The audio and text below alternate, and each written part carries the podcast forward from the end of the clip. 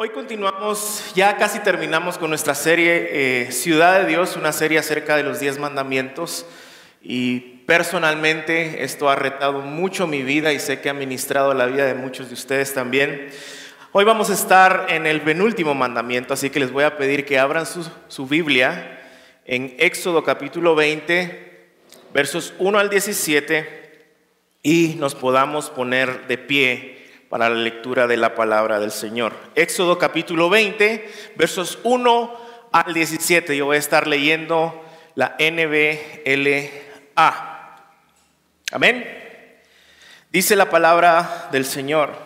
Entonces Dios habló todas estas palabras diciendo, yo soy el Señor tu Dios que te saqué de la tierra de Egipto, de la casa de servidumbre. No tendrás otros dioses delante de mí. No te harás ningún ídolo ni semejanza alguna de lo que está arriba en el cielo, ni abajo en la tierra, ni en las aguas debajo de la tierra.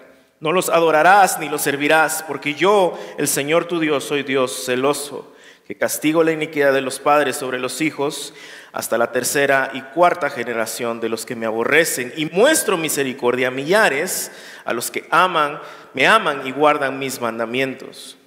Verso 7, no tomarás el nombre del Señor tu Dios en vano, porque el Señor no tendrá por inocente al que tome su nombre en vano. Acuérdate del día de reposo para santificarlo. Seis días trabajarás y harás toda tu obra, pero en el séptimo día es día de reposo para el Señor tu Dios. No harás en el trabajo alguno, tú, ni tu hijo, ni tu hija, ni tu siervo, ni tu sierva, ni tu ganado, ni en el extranjero que está contigo porque en seis días hizo el Señor los cielos y la tierra y el mar y todo lo que en ellos hay, y reposó en el séptimo día. Por lo tanto, el Señor bendijo el día de reposo y lo santificó. Honra a tu padre y a tu madre para que tus días sean prolongados en la tierra que el Señor tu Dios te da. No matarás, no cometerás adulterio, no hurtarás, no darás falso testimonio en contra de tu prójimo. No codiciarás la casa de tu prójimo, no codiciarás la mujer de tu prójimo, ni, su siervo, ni su sierva, ni su buey, ni su asno, ni nada que sea de tu prójimo. Eso es lo que dice la palabra del Señor. Pueden sentarse. Las últimas semanas hemos visto cómo Dios da la ley a su pueblo en el Sinaí y hemos visto que la primera tabla se refiere a los asuntos de adoración y nuestra relación con Dios, eh, los primeros cuatro mandamientos. Y los segundos, o mejor dicho, la segunda tabla, a partir del, sexto, del quinto mandamiento, esta tabla regula nuestra relación con el prójimo, con la sociedad en la que vivimos. Eh, hoy estamos estudiando el noveno mandamiento en el verso 16. Dice, no darás falso testimonio contra prójimo. Y es importante, antes de entrar al texto, recordar cuál es el propósito de estos mandamientos. En el verso, en el verso 1 del capítulo 20 dice, entonces Dios habló todas estas cosas diciendo, yo soy el Señor tu Dios, que te saqué de la tierra de Egipto, de la casa de servidumbre. Dios salva a su pueblo antes de entregarles la ley. No les dijo, acá está mi ley y si ustedes obedecen, entonces yo los voy a liberar. Él los salvó de la esclavitud primero, pero al ver que ellos seguían eh, esclavos al pecado, a pesar de ser libres físicamente, Él les da su ley y les dice, esta ley les va a servir para que ustedes sepan cómo vivir su vida en adoración a Dios y en comunidad con el prójimo. Este es un paralelo obviamente también a nuestra salvación. Nosotros no somos salvos por obedecer la ley, sino somos salvos para obedecer la ley. Dios nos salvó y por eso podemos obedecer la ley para vivir en verdadera libertad, para su gloria, nuestro bien, el bien del prójimo. Ese es el propósito de los diez mandamientos. Su gloria, nuestro gozo, nuestra felicidad, pero también la de nuestro prójimo. Y por eso es que nosotros podemos ver la ley como un deleite y no como una carga. Nuestra carga debería ser no estar obedeciendo la ley de Dios. Nuestras ansiedades, miedos y temores, todo el estrés que tenemos es a causa de que no obedecemos la ley de Dios. Es Dios quien creó y diseñó la vida. Y es Dios quien nos está entregando la ley para que sepamos cómo poder vivirla para su gloria, para nuestro gozo y el bienestar de nuestro prójimo. Así que teniendo esto en mente, vamos a estudiar este mandamiento. Voy a dar un pequeño contexto bíblico del mandamiento y luego vamos a hacer, algunas preguntas prácticas acerca del mismo. Veamos primero el contexto. Para Israel esto era sumamente importante. Para Israel casi todos los delitos eran castigados con muerte. Y el testigo era quien determinaba en un juicio si alguien estaba hablando la verdad o no. No había ciencia forense, no había pruebas de ADN, no habían polígrafos, no existía CSI y todos esos programas que vemos hoy en la televisión. Era la palabra de alguien que podía determinar si alguien iba a morir por ser culpable o, en el mejor de los casos, ir a la cárcel. El resultado del juicio dependía del testigo y por ende todo el sistema judicial podía ser manipulado por falsos testigos. Si alguien no le caía bien a otra persona o al testigo, lo podían condenar a muerte dando un falso testimonio o enviándolo a la cárcel.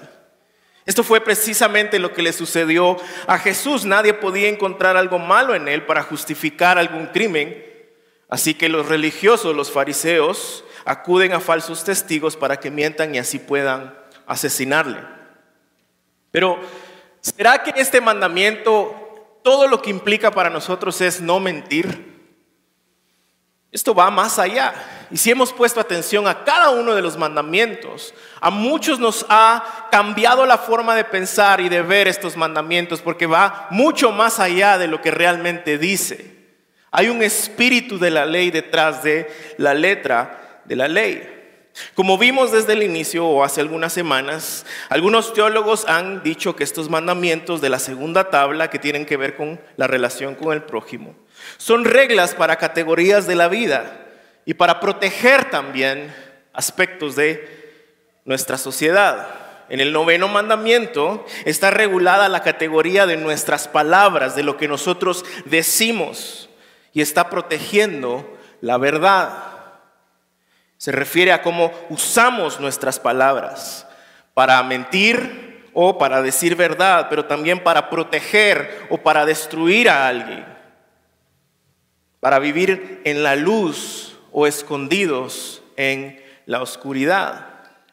Proverbios 10, 19 dice, en las muchas palabras la transgresión es inevitable, pero el que refrena sus labios es prudente. Proverbios 12, 19, los labios veraces permanecerán para siempre, pero la lengua mentirosa solo por un momento. Jesús dice en Mateo 12, pero yo les digo que de toda palabra vana que hablen los hombres darán cuenta de ella y en el día del juicio, porque tus porque por tus palabras serás justificado y por tus palabras serás condenado. Santiago dice en Santiago 3, miren también las naves, aunque son tan grandes e impulsadas por fuentes viertos, son sin embargo dirigidas mediante un timón pequeño por donde la voluntad del piloto quiere. Así también es la lengua, es un miembro pequeño y sin embargo se jacta de grandes cosas. Nuestra lengua, dice Santiago, puede determinar el curso de nuestra vida. Puede llevarnos a la ruina o a la destrucción. Eso es lo que nuestra lengua, nuestras palabras pueden hacer. Thomas Watson dice, la lengua que fue creada para ser un instrumento de alabanza a Dios se ha convertido en un instrumento de maldad, refiriéndose a la mentira, a la falsedad. A través de toda la Biblia lo que Dios nos está mostrando es que nuestras palabras importan, porque Él es quien las juzga, pero no solo porque Él es quien las juzgará y quien las juzga, sino por su origen. Así que en el contexto de este mandamiento veamos cuál es el origen de la verdad. Para Dios importan las palabras porque Él es el Dios de la palabra. Él da una palabra y todas las cosas existen. Tú y yo estamos aquí porque Él habló su palabra. Sabemos cómo debemos vivir porque tenemos su palabra. Conocemos a Dios porque Él habló, porque Él es el Dios de la palabra, Él es un Dios que habla, un Dios de palabra, y su palabra es verdad porque Él es verdad. Jesús dice en Juan 14, yo soy el camino, la verdad y la vida. La verdad no solo es algo que Dios habla a través de palabras, Él mismo es un Dios de verdad. La verdad se origina en Dios, en su carácter, en quién es Él, en su naturaleza. La verdad al final no es un concepto, es una persona. El cristianismo fue fundamentado en este mandamiento. La Biblia fue escrita por testigos que vieron la verdad y dieron testimonio de la verdad bajo la inspiración del Dios de la verdad que una y otra vez afirma que Él es la verdad y que Él nunca miente. El origen de la verdad está en Dios mismo porque Dios es la verdad. Nuestras palabras importan porque al ser hijos de Dios y representantes de Dios en este mundo, damos a conocer con nuestras palabras quién es Dios.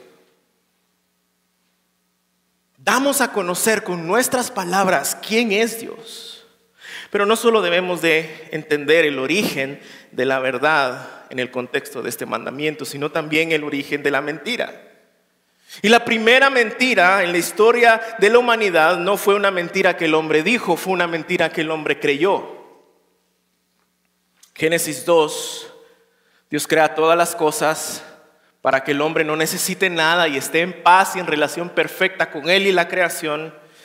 Habla su palabra al hombre y dice, de todo árbol del huerto podrás comer, pero del árbol del conocimiento del bien y del mal no comerás, porque el día que comas de él ciertamente morirás. Esas fueron las palabras de verdad, la palabra de Dios al hombre.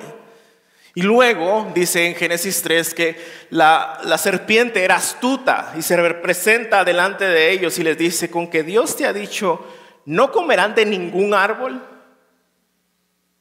Eso no dijo Dios. Él tuerce la verdad de Dios para, sus propia, para, ah, para su propia conveniencia, para engañar al hombre. Y esto llevó a la caída y a la entrada del pecado al mundo. Una mentira hizo que el hombre pensara que Dios estaba reteniendo cosas buenas de ellos y que la única manera en que ellos podían ser felices, podían florecer, era no confiando en la verdad de Dios, sino en la mentira de que ellos podían ser su propio Dios y decidir qué era bueno para ellos. Y esta es la mentira que nosotros seguimos creyendo, ¿no es cierto? Creemos que al desobedecer la verdad de Dios realmente podemos ser felices, que nosotros podemos ser un mejor Dios.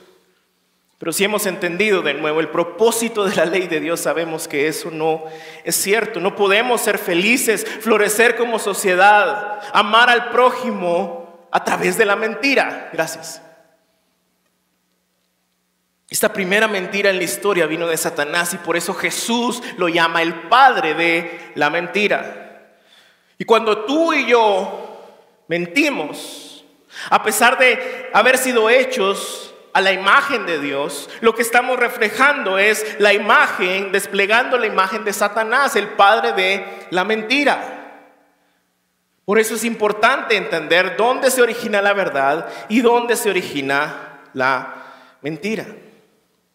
Entonces, si sabemos esto, si entendemos lo importante que era este mandamiento para Israel, de dónde se origina la verdad, de dónde viene la mentira, ¿por qué mentimos? Varios estudios ah, afirman o han concluido que las personas mienten regularmente por cuatro razones. Número uno, para evitar las consecuencias.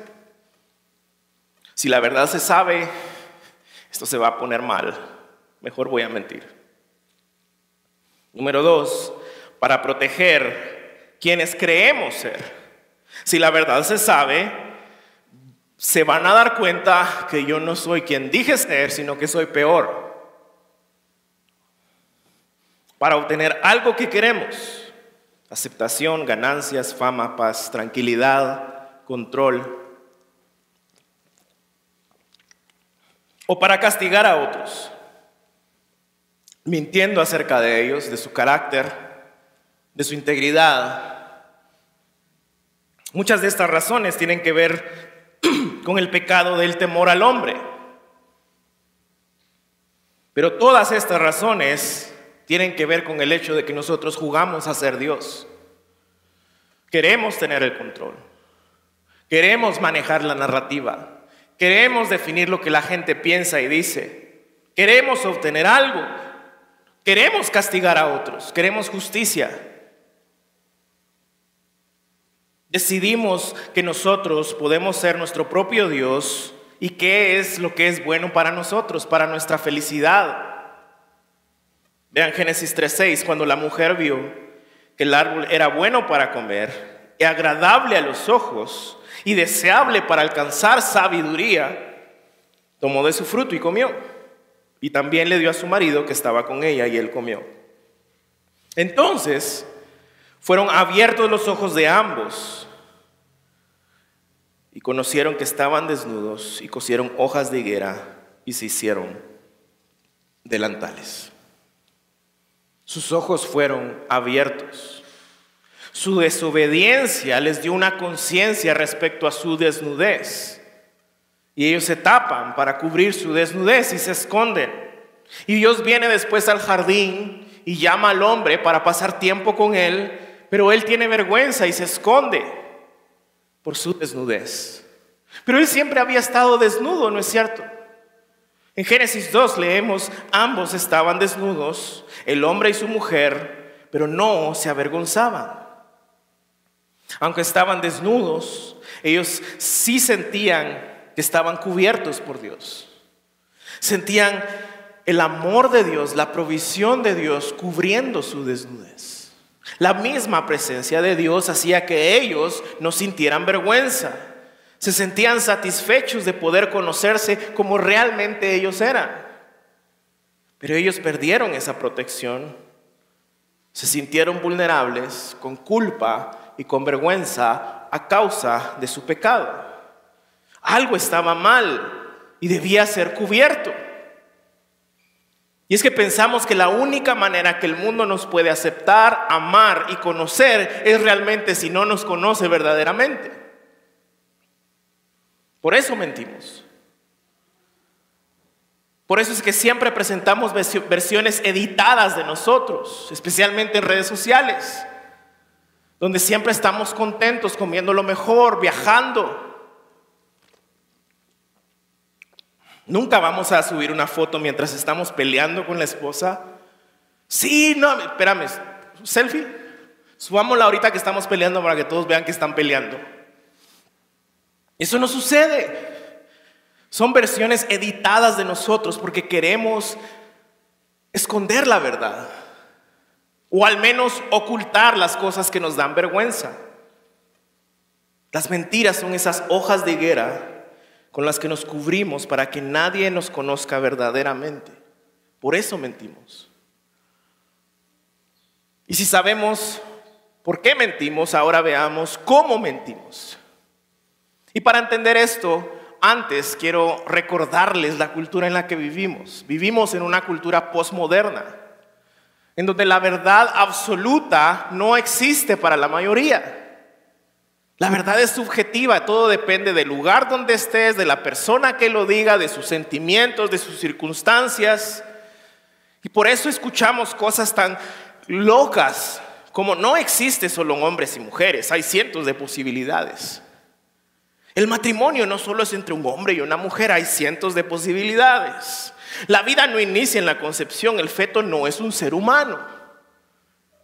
Una cultura posmoderna que ha restringido la verdad y ha hecho que todo sea subjetivo. Todo depende de cómo yo me sienta, de dónde estoy, de dónde nací. Pero probablemente tú estás diciendo, bueno, yo sé que esas cosas no son verdad, yo no miento de esa manera, pero ¿qué tal de nuestro día a día? ¿Cuáles son las, las mentiras más comunes que nosotros decimos en el día a día? Te prometo que nunca más lo vuelvo a hacer. ¿Cómo estás, hermano? Yo, yo bien, todo, todo está bien. Fíjate que me quedé sin batería, por eso no te contesté. ¿Cómo vas? Aquí hasta a dos minutos estoy. No conozco a esa persona, no sé cómo apareció en mis redes sociales, mi amor. ¿Saben cuál es la mentira más común según el Internet? He leído y estoy de acuerdo con los términos y condiciones de lo que estoy a punto de instalar. O lo irónico a veces, ¿no? En lo que yo caigo a cada momento. Alex, te va a crecer la nariz si sigues mintiendo. Estoy mintiendo para que él no mienta. Qué irónico es eso. Y podríamos pasar horas hablando de las mentiras y de cómo mentimos, pero al final creo que se puede resumir en tres categorías. Número uno, la adulación. Es la alabanza exagerada hacia una persona para conseguir un favor, ganar su voluntad o manipular. El Salmo 12.2 dice, los vecinos se mienten los unos a los otros, se halagan con la lengua y se engañan en el corazón. Y la forma más común de manipular a otros es la adulación. ¡Wow, licenciado! ¡Qué bien se ve con ese traje! Bajó de peso. Fíjese que me faltan dos puntos para ganar el examen.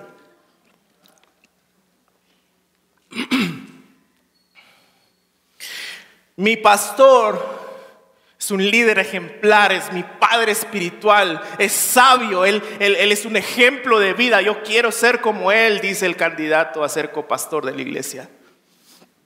No en esta iglesia. Hago la salvedad. Bendito sea Dios.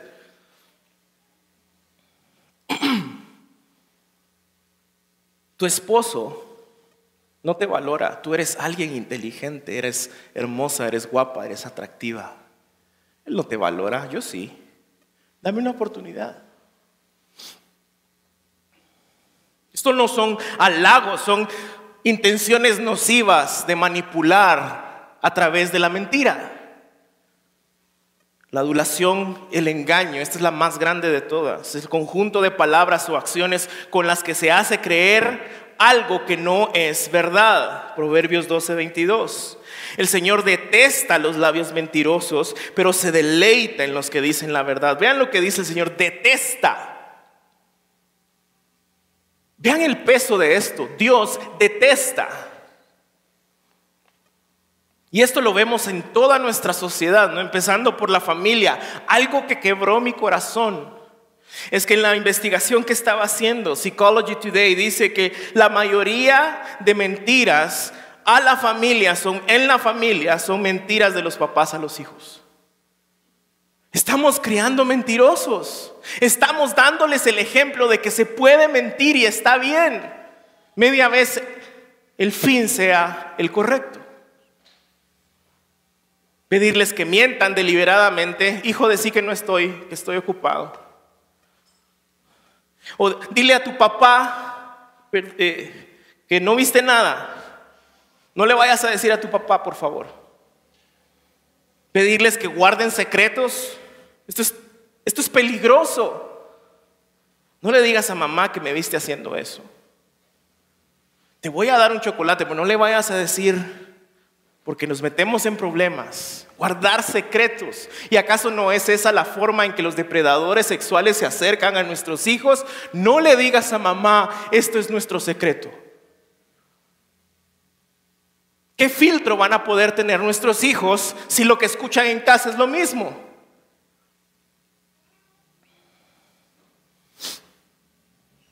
O en cuestiones tan cotidianas como si te comes el chicle se te va a pegar el estómago. Si te comes la semilla te va a crecer un árbol en el estómago. O tal vez solo fui yo el traumado en mi niñez. si te portas mal te va a llevar el Señor de la basura. Santa Claus, el de los dientes, etcétera, etcétera, etcétera. Tenemos una idea tan superficial de la verdad que todo esto lo vemos a veces normal, justificable, y les enseñamos a nuestros hijos que mentir está bien, media vez se logre algo bueno. En nuestra sociedad, ¿cuántos hemos sentido, nos hemos sentido engañados cada cuatro años después de votar? La mayoría de estrategias de marketing están basadas en mentira. Ven la foto del producto en la prensa o en la televisión y cuando se los dan es como, algo está mal. En el trabajo, plagio, desfalcos, alteración de libros, esconder facturas. Y tal vez estás diciendo, bueno, yo no hago plagios ni nada de eso, pero en lo cotidiano, mentirle a tus clientes respecto a la calidad del producto o el tiempo de entrega de tu producto. O decirle a alguien, lo necesito para ayer. Ahorita mismo estoy trabajando en esto, precisamente ahorita. O tal vez mentiste para ayudar a alguien a no ser descubierto, a que no lo despidieran. ¿Mentiste respecto a tu edad o a tu estado civil con tus compañeros de trabajo? O peor aún, tú obligas a que tus ah, trabajadores mientan. Si llama mi esposa o si llama el cliente, dígale esto, por favor, o dígale esto. ¿Acaso no hemos creído que son mentiras justificables? Peor aún, que son mentiras pequeñas, mentiras blancas. Y si bien las consecuencias de estas mentiras no serán las mismas que la de estafa, el falco, el asesinato, etcétera, etcétera, sigue siendo víctima de que la mentira justifica el fin, de que la mentira es el medio que justifica el fin. Pero la mentira sigue siendo un pecado, sigue siendo ofensiva a Dios. Él lo detesta, dice la Biblia. Y no solo eso, sino que creemos que Él no nos puede dar otra opción. Negamos que Dios en su soberanía y poder puede darnos siempre otra alternativa sabia para manejar estas circunstancias y para dar testimonio de la verdad del Evangelio. La característica más usada para ofender al pueblo cristiano que es son unos grandes hipócritas. No son verdaderos, no son transparentes. Y en la iglesia también lo vemos, través de los falsos maestros, que dicen mentiras, enseñan mentiras. Segunda de Pedro 2.1, en Israel también hubo falsos profetas, tal como lo habrá, tal como habrá falsos maestros entre ustedes. Ellos les enseñarán con astucia, igual que la serpiente en Génesis 3, herejías destructivas y hasta negarán al Señor quien los compró.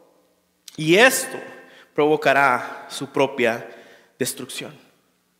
Dios no miente, pero hay muchos que hoy en día siguen mintiendo en nombre de Él y acerca de Él. Por eso es que la Biblia dice que no todos deberían de hacerse maestros. Y si tú estás enseñando, sea desde un púlpito, pero estás enseñando la palabra, esto debería hacer que tu ser entero tiemble delante del Señor cada vez que tomas la palabra, cada vez que expones la palabra, cada vez que le enseñas a alguien. Otra categoría, aparte del engaño y la adulación, es el chisme. Usar la calumnia o el chisme, perdón, usar, crear o compartir información sin verificar por diversión o para destruir la integridad de alguien. Salmo 101.5. No toleraré a los que calumnian a sus vecinos. Primero dice que los detesta y ahora que no los tolera. Este es Dios hablando, el Dios de la verdad. Y en esta era posmoderna de redes sociales y de tecnología es tan fácil hacer esto. Vivimos en una época que muchos han denominado como la época de fake news o noticias falsas. Es tan fácil inventar algo sobre alguien y compartirlo y que se viralice. Y vean esta estadística, 90% de las personas nunca verifican las historias si son reales o no antes de compartirlas. Y entonces si a mí me cae mal alguien y yo tengo una plataforma en donde gente me sigue, yo escribo un artículo, lo comparto y ahí se fue. O en un tweet como acaba de pasar hace, recientemente, hace unas semanas. En un tweet de 240 caracteres sacaron de contexto a un predicador y se volvió viral. Y él dijo, en 240 caracteres se fueron 50 años de ministerio a la basura.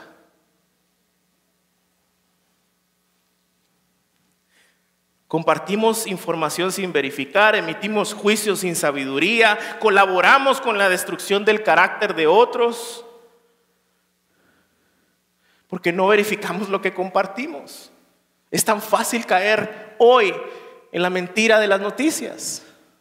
Otra forma de la calumnia es, y esto, esto me ha pegado tanto en el corazón, hermanos, el asumir las motivaciones de otros. Seguro no me saludó porque le caigo mal. Eso que publicó él seguro es refiriéndose a mí. No me han buscado porque realmente yo no le intereso. Y aseguramos algo sin siquiera haber ido primero con el hermano y preguntarle, ¿por qué compartiste esto? ¿Cuántas veces hemos hecho eso? Hemos ido con alguien a verificar si realmente esa era su intención. El afamado, popular, sabio y muy guapo pastor Justin Burkholder dice lo siguiente. No estoy mintiendo. Es una hipérbole. Tú y yo jamás podremos ver las intenciones del corazón de alguien más. Cuando sospechamos intenciones malas, debemos proceder con preguntas y no con juicios. Conversación directa y no chisme. Primera de Timoteo 5:13 dice, y además se acostumbrarán a ser perezosas y pasarán todo el tiempo yendo de casa en casa chismeando, entrometiéndose en la vida de los demás y hablando de lo que no deben. ¿Cuánto se ha normalizado también el chisme? Así como las mentiras piadosas, las mentiras blancas, pequeñas, pues el chisme no es como asesinar a alguien, ¿no? Vean lo que dice la palabra. Es tan llamativo, dicen algunos estudios también, porque nos hace, escuchen esto, porque nos hace sentir que nosotros somos o estamos, no es, perdón, que no somos ni estamos tan mal como otros. Lo curioso es que a muchos les gusta el chisme, media vez no sea de ellos. Vean lo que dice Pablo en el texto. No quieren hacer nada, empiezan a chismear, de ir de casa en casa, a hacer reuniones de oración, mezclando algo tan mundano como el chisme, llamándole oración, algo tan espiritual. Y cuando mezclamos esas dos cosas, nada bueno puede salir de ellas. Si afirmas ser religioso, dice Santiago capítulo 1, verso 26, pero no controlas tu lengua, te engañas a ti mismo y tu religión no vale nada. Pero es que a mí me buscan, pastor, y me cuentan las cosas. Tal vez porque eres el epicentro del chisme. No, eso no es un don. Si tú quieres honestamente orar por alguien, ve con ellos, pregunta, no asumas. Y después de, si ellos quieren compartirte algo, pregúntale si está bien, si tú lo puedes compartir, con quiénes lo piensas compartir para orar por ellos. Y esto nos lleva al último punto. Ya vimos el contexto, lo que la Biblia dice, dónde se origina la verdad, cómo viene la mentira, cómo es que mentimos, por qué mentimos, pero ahora la pregunta es, entonces, ¿cómo obedecemos este mandamiento? Algunas preguntas prácticas para iniciar, cosas que todos deberíamos de preguntarnos cada vez que estemos tentados a asumir, chismear, engañar, adular. ¿Es esta información completa y exactamente como los hechos fueron o como pasaron? ¿Es imperativo que yo comunique o comparta esto? ¿Realmente es necesario? Si es necesario que sea compartido, ¿a quiénes? ¿Con quiénes? ¿Será que este es el mejor momento y la mejor forma para hacerlo? ¿Cuál es mi motivación? ¿La gloria de Dios, mi bienestar y el bienestar del prójimo? Y si no sabes, busca consejo. Sea honesto. Busca consejo.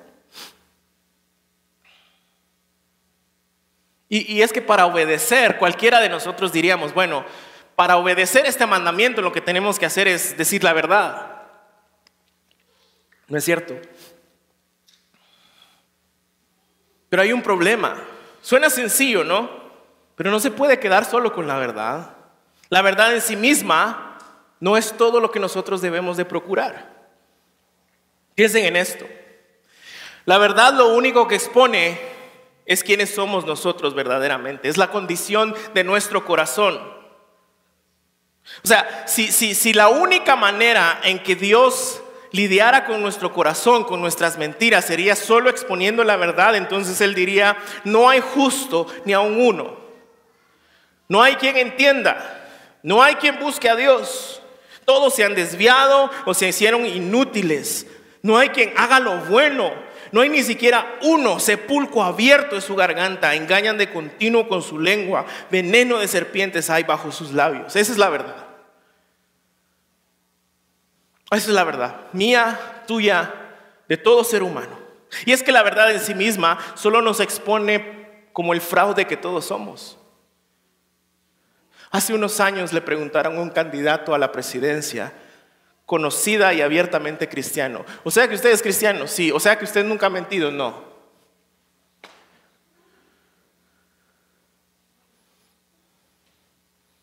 Pero acá es donde vienen las buenas noticias de la verdad del Evangelio.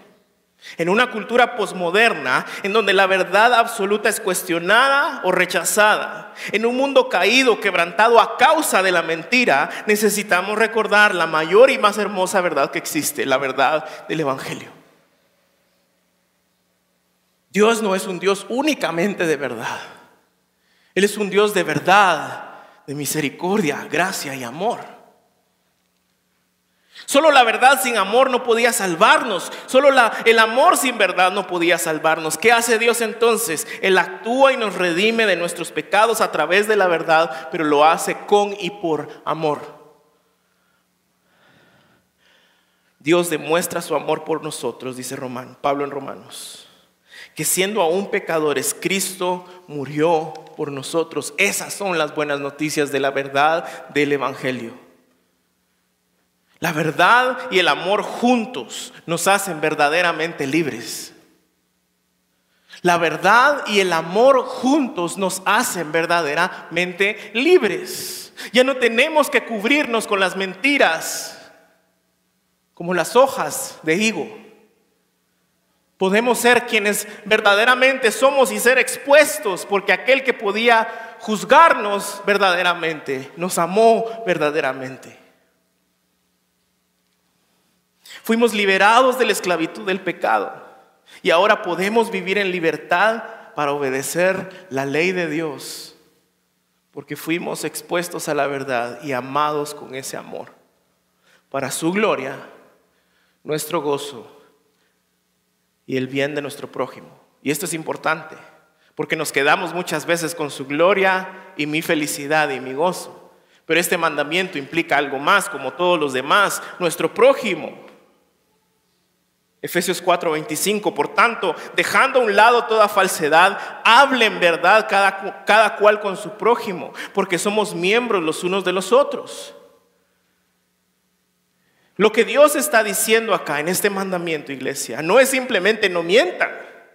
Debemos vivir amando la verdad por amor a nuestro prójimo. Debemos de vivir hablando la verdad por amor y en amor a nuestro prójimo. Debemos de guardar a nuestro prójimo de la mentira. Cuando los apóstoles fueron acusados en hechos de estar borrachos en el Pentecostés, Pedro los defendió, diciendo, ellos no están borrachos como ustedes suponen. Seguro están borrachos porque otra vez esto es ha sido ha pasado siempre. Cuando los cristianos de la iglesia temprana fueron acusados falsamente de incesto y de asesinar niños. Tertuliano escribió una famosa defensa para los cristianos, vindicándolos. También, tanto él como Pedro como Tertuliano pudieran haber dicho, pues eso no es mi problema, yo no me meto, yo estoy diciendo la verdad, la gloria de Dios, mi gozo. Pero este mandamiento implica al prójimo. Si tú estás viendo que tu hermano está siendo destruido por la mentira, tú deberes actuar con la verdad para proteger a tu hermano. Si tú estás viendo que alguien está chismeando, está dividiendo, está engañando, tú vas en amor con la verdad y defiendes a tu hermano. Hablar la verdad en amor significa hablar el Evangelio, la palabra de Dios, hablar la ley de Dios.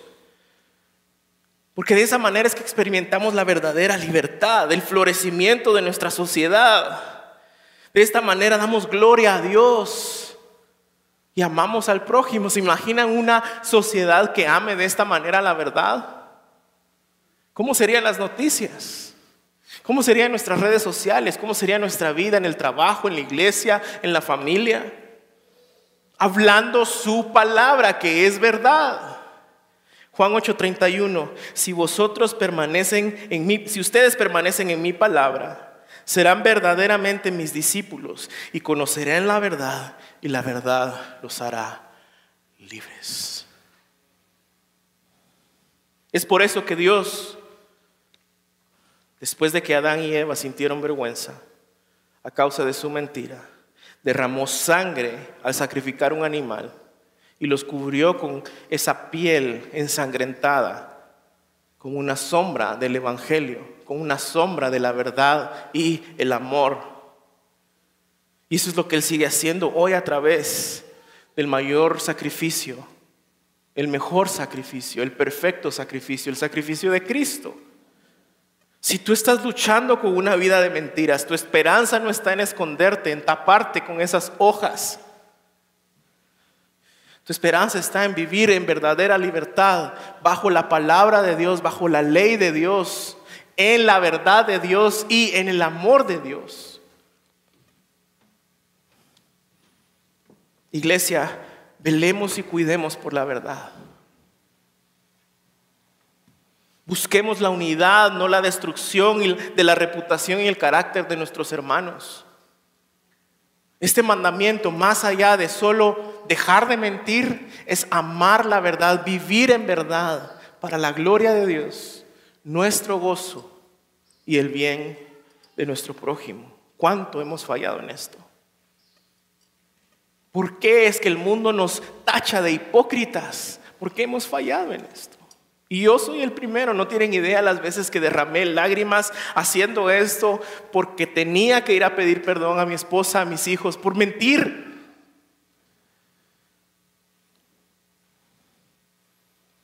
Pongámonos de pie.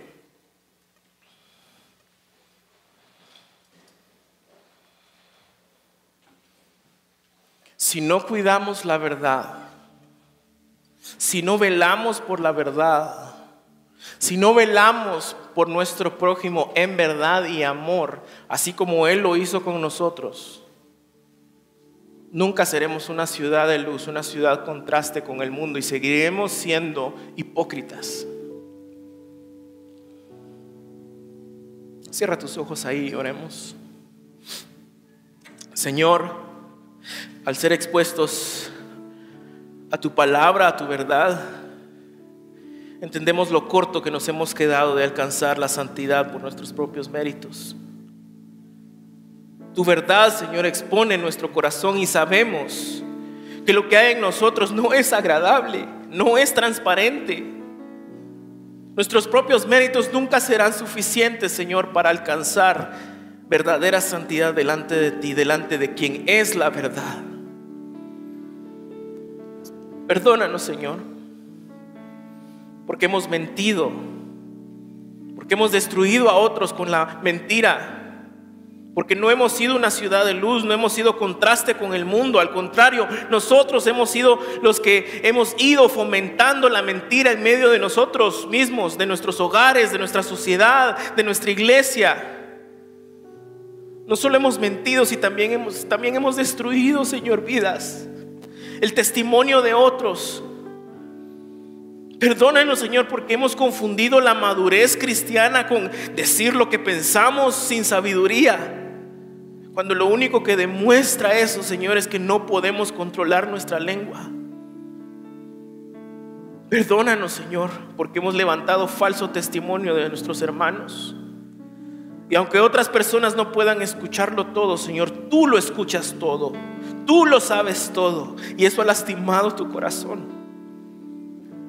Ayúdanos, Señor, que al recordar tu verdad, tu amor en la cruz, podamos nosotros verdaderamente amarnos los unos a los otros, al no mentirnos, al cuidar nuestro testimonio como iglesia, al cuidar el testimonio de nuestro prójimo, a ser sabios para saber cuándo hablar, cuándo callar y sobre todo, Señor, que tu espíritu, el espíritu de la verdad, nos redarguya y guíe para poder controlar nuestra lengua, para poder ir y pedir perdón por haber mentido, por haber lastimado que podamos traer bálsamo, Señor, a través de la verdad en amor con nuestras palabras.